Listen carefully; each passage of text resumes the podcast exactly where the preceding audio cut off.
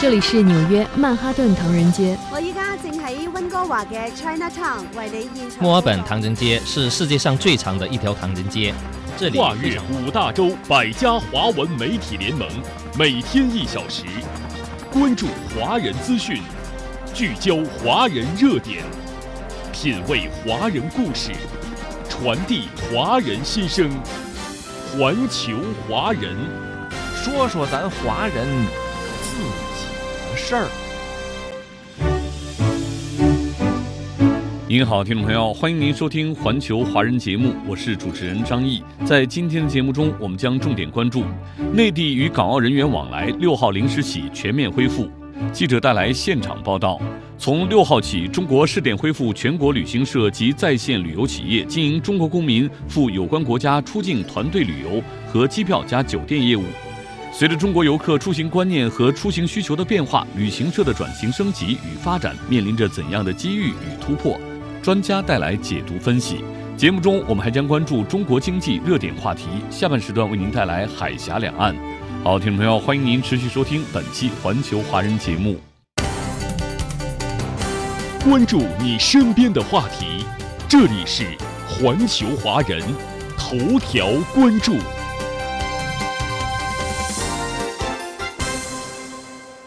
各位听友，根据中国国务院联防联控机制综合组发布的关于全面恢复内地与港澳人员往来的通知，为给内地与港澳人员往来提供更大便利，二月六号零时起全面恢复内地与港澳人员往来，取消经粤港陆路口岸出入境预约通关安排，不设通关人员限额，恢复内地居民与香港、澳门团队旅游经营活动。深港口岸是内地与香港经贸合作人员往来通关的重要枢纽。六号，深圳的黄岗、罗湖、莲塘三个口岸恢复通关，加上此前已经恢复通关的深圳湾、福田等口岸，深港陆路口岸时隔三年已全面恢复通关。今天，深圳连通香港的七个陆路口岸全面复通，其中莲塘口岸是建成之后首次启用旅检功能，全程电子化便捷通关。黄岗口岸正式恢复三百六十五天二十四小时通关，为深港两地旅客出行提供更多选择和便利。海关引导旅客使用海关旅客指尖服务小程序，提前填写健康申报信息。同时设置了五 G 智能通关设备，每名旅客过闸时间由人工操作的二十到三十秒减少为五秒。在客车通道，海关设置驾驶员智慧验放设备。可一站式完成车辆验放和人员健康申报验核工作。一位香港游客告诉记者：“哎，今天二月六号很高兴、很激动，因为那个口岸的恢复，让我们能够经常回来探亲，还还有我们做做生意的人能够多往来，这个业务上都非常有有帮助。”深港口岸作为粤港澳大湾区人员物资流通的重要桥梁。全面恢复通关后，两地探亲、旅游、购物、商务、投资等需求全面激活，两地恢复密切往来，为两地经济发展带来新活力。深圳海关行邮监管处行李物品监管科副科长田选告诉记者：“口岸全部恢复通关之后，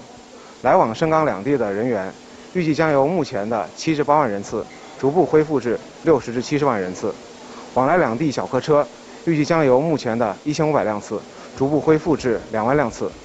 我们与香港海关、口岸各单位建立了联系配合机制，保障两地人员畅顺通关，促进深港两地互联互通。环球华人，好，听众朋友，欢迎您继续收听环球华人节目。从二月六号起。中国试点恢复全国旅行社及在线旅游企业经营中国公民赴有关国家出境团队旅游和机票加酒店业务。那么，旅游行业准备好了吗？随着人们出行观念和出行需求的变化，旅行社的转型升级与发展面临着怎样的机遇与突破？我们来听总台记者孙鲁进的报道。二月六号，近五十名游客乘坐零点十五分起飞的航班，从广州白云国际机场出发，赴阿联酋，开启十天的出境之旅。广州某旅行社负责人赵文志表示，该社总部及省内外分支机构组织团队游出发人数近一百五十人，目的地包括阿联酋、埃及、泰国、柬埔寨四国。整个来讲的话呢，其实我们还是花了很多心思。这团和以往它是不同的首发团，金牌导游带团，我们会付出更多的礼遇。一月二十号，文旅部发布关于试点恢复旅行社经营中国公民赴有关国家出境团队旅游业务的通知，试点恢复中国公民赴二十国出境团队旅游和机票加酒店业务。安徽合肥某文旅企业出境部总经理陈修军表示，听到消息时倍感振奋。我们所有的从业人员都感到异常的兴奋，毕竟是迎来了曙光。政策上面已经是给予了一些相关的一些支持，我们当然是翘首以盼。激动之余，很多从业者提到，时隔三年，出境团队游重启，作为各个目的地先行者的首发团，在组织运营过程中也会遇到诸多不确定因素。青岛某旅行社负责人裘爱峰得知消息后，脑海里第一个念头就是要动起来。他第一时间召集起员工研究政策，分头联络海外地接社，摸排采购资源。作为那个先行者的首发团，我们在组织运营过程中也面临着一些挑战。在这三年当中，海外的很多的中餐厅关闭，导游呢因为没有接待任务就停止转行，境外的地接社呢，它还需要一个恢复的过程。与此同时，大连某旅行社总经理李毅然立即想到要提醒游客检查出境游的重要证件。疫情之后呢，现在整个就是重新开启，包括很多客人的这个护照有效期呀、护照过期呀等等，所以在出行之前的一些准备上，我们就是呃会提醒的更多一些，防止他的这个护照签证有问题。由于出境旅游存在民俗文化、语言、交通、法律等方面的问题，更需要专业服务支持。采访中，记者了解到，此次参加各社首发团队的游客多以家庭为单位，近期旅行社门店的咨询量也大幅飙升。带家人出去溜达，然后主要就想去泰国，然后那地方又不是太熟悉，想报个旅行团方便一点，有导游去讲解的话，能知道更多的文化这些东西。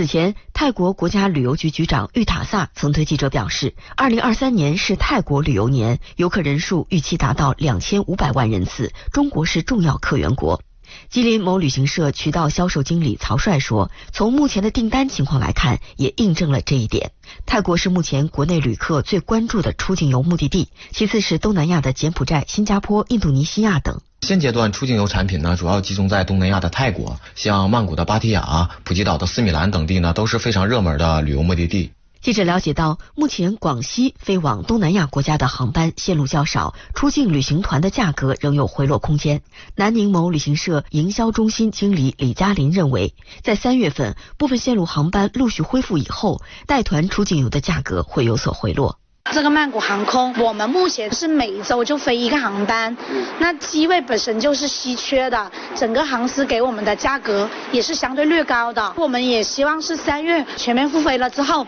价格能降下来，大家也能拿到亲民的价格。根据携程最新统计数据显示，二月份国内出境复飞航线已超过四十条，复飞周均航班量已超过一百四十班。陈修军分析，中国是多个国家入境旅游的重要客源国，随着恢复旅行社出境团队旅游业务，有望为旅游经济全面复苏注入强劲动力。目前来讲，中国的出境游的在旅游行业当中的比重是逐年的进行提高。那么出境游放开过以后，势必会对旅游经济的拉动起一个非常非常大的这种促进。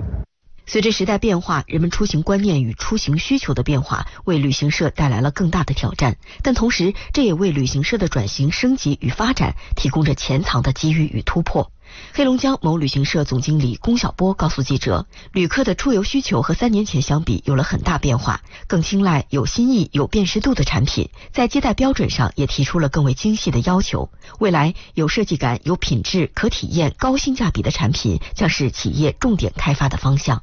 呃，因为这个时期的这个游客，根据我们的这个统计，主要是为中青年的这样的一个旅游群体。我们将我们过去的这种常规的这旅游产品进行了一些调整，主要是压缩了每天的游览的内容，增加了自由活动的时间，呃，相应的提高了一些住宿的标准啊，然后给他们更多的提供了一些当地的这种特色的饮食，这样的让这些中青年的这个游客呢。呃，有一种更宽松、更自由、更舒适的这样一种新的一种旅游体验。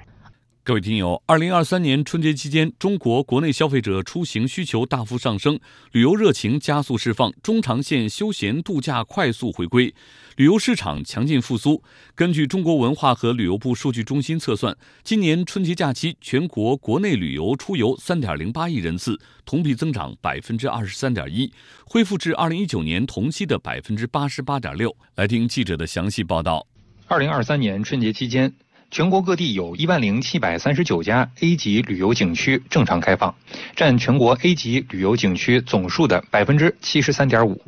各地相继出台景区门票减免或打折、发放文旅消费券等惠民利民政策措施。据不完全统计，春节期间免费开放 A 级旅游景区一千二百八十一家，占全国 A 级旅游景区总数的百分之九。其中六十二家五 A 级旅游景区实行免票，河南洛阳五十二家 A 级旅游景区、贵州遵义会议会址、赤水丹霞旅游区、黄果树景区等三百七十七家 A 级旅游景区推出免门票活动。山东省级财政安排二点一亿元用于发放文旅惠民消费券、景区门票减免等。在江苏省宿迁市泗洪县，不仅景区免费对外开放，还精心安排了丰富多彩的文旅活动。宿迁市泗洪县文化广电和旅游局局长张丽，开展了各类线上线下的文化活动呢，也是有一百二十多场，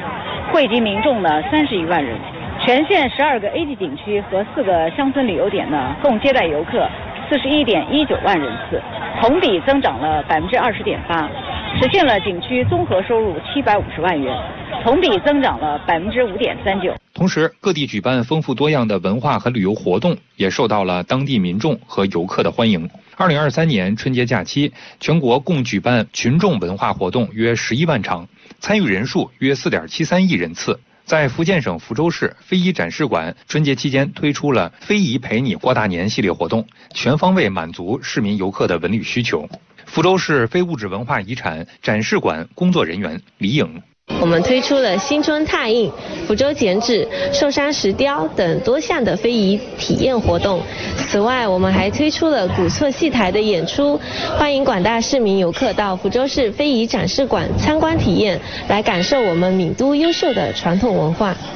二零二三年春节期间，旅游行业率先恢复，激发各地市场活力。据不完全统计。春节期间，全国经营性演出共九千四百余场，较二零二二年同比增长百分之四十点九二，比二零一九年增长百分之二十二点五。票房收入三点七八亿元，观演人数约三百二十三点八万人次。环球华人。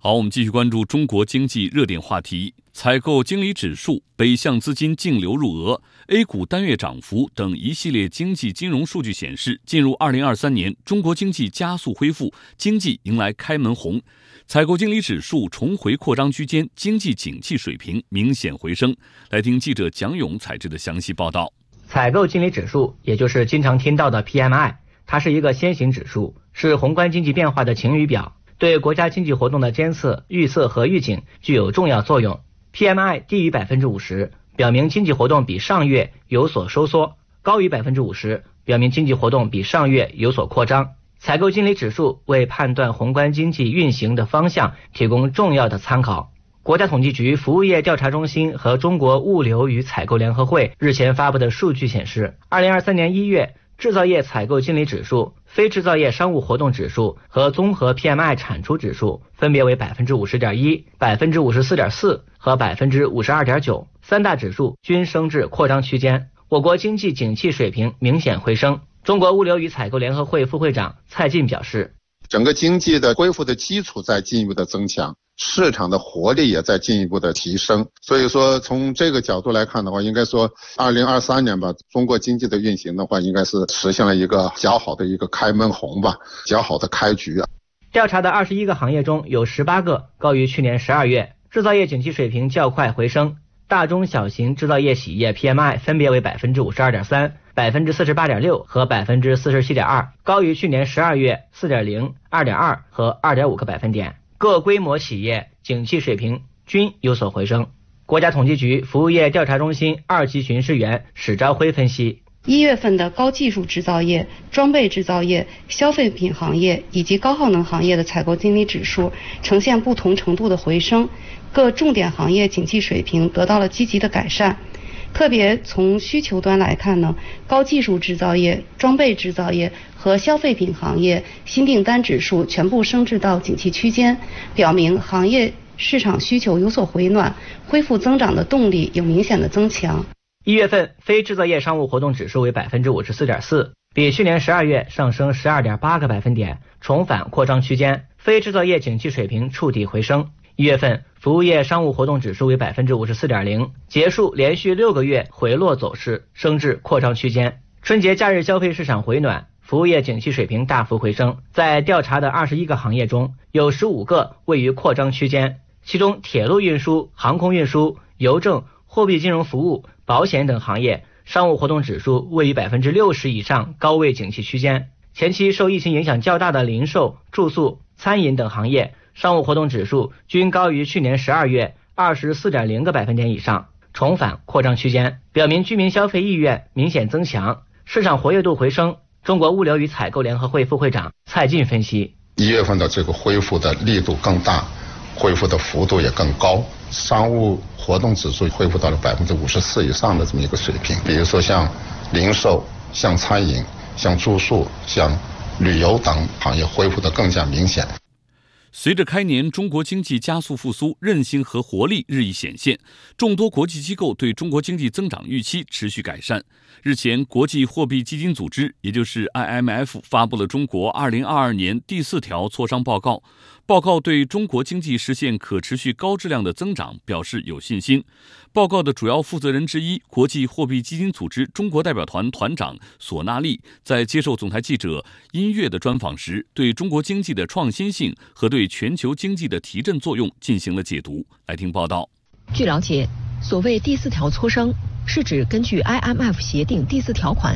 ，IMF 派出工作人员小组访问成员国，收集经济和金融信息。并与该国政府官员讨论经济发展情况和政策。回到总部后，工作人员准备一份报告，这份报告构成 IMF 执董会讨论的基础。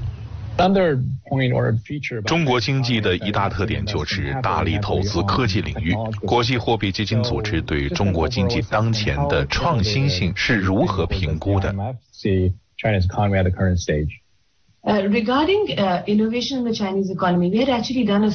关于中国经济的创新性，我们在几年前的世界经济展望报告中做过分析研究。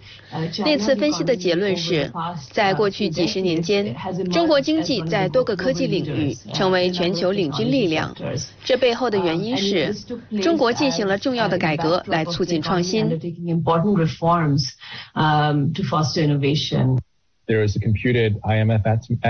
国际货币基金组织的一个估算显示，中国经济增速每提高一个百分点，都会为世界经济带来零点三个百分点的提振。您觉得这一点对全球治理，特别是应对全球共同挑战的意义是怎样的呢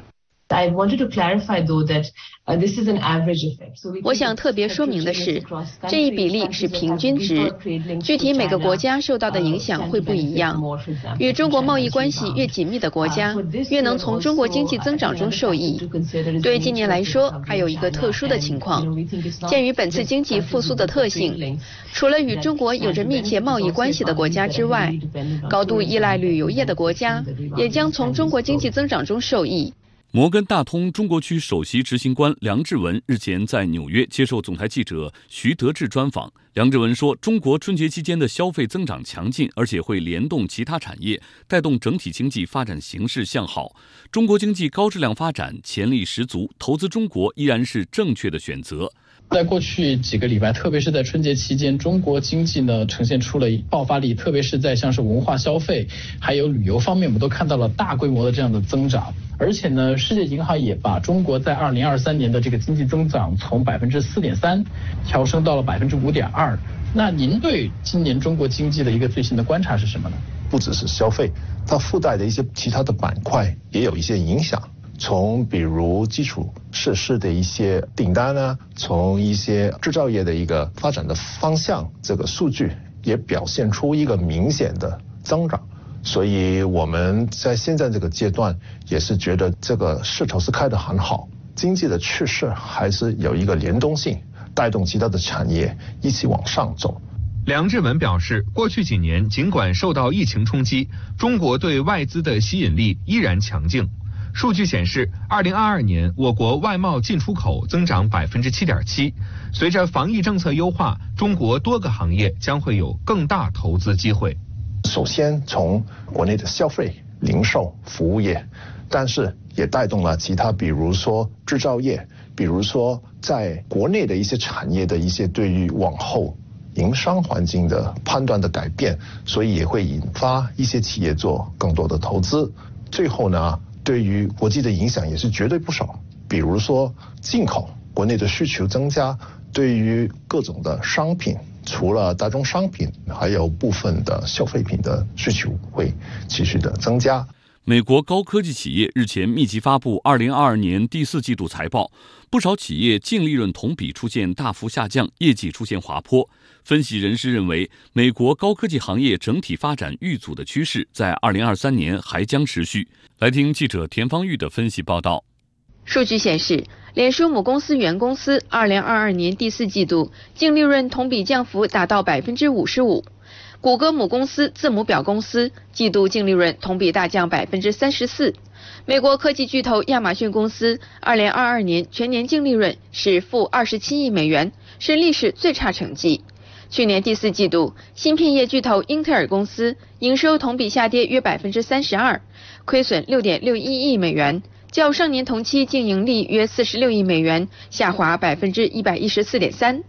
业内人士指出，美国高科技企业业绩集体受挫绝非偶然，宏观经济多重不利因素造成的冲击，以及对行业发展前景误判而盲目扩张等因素聚合，致使企业业绩纷纷下滑。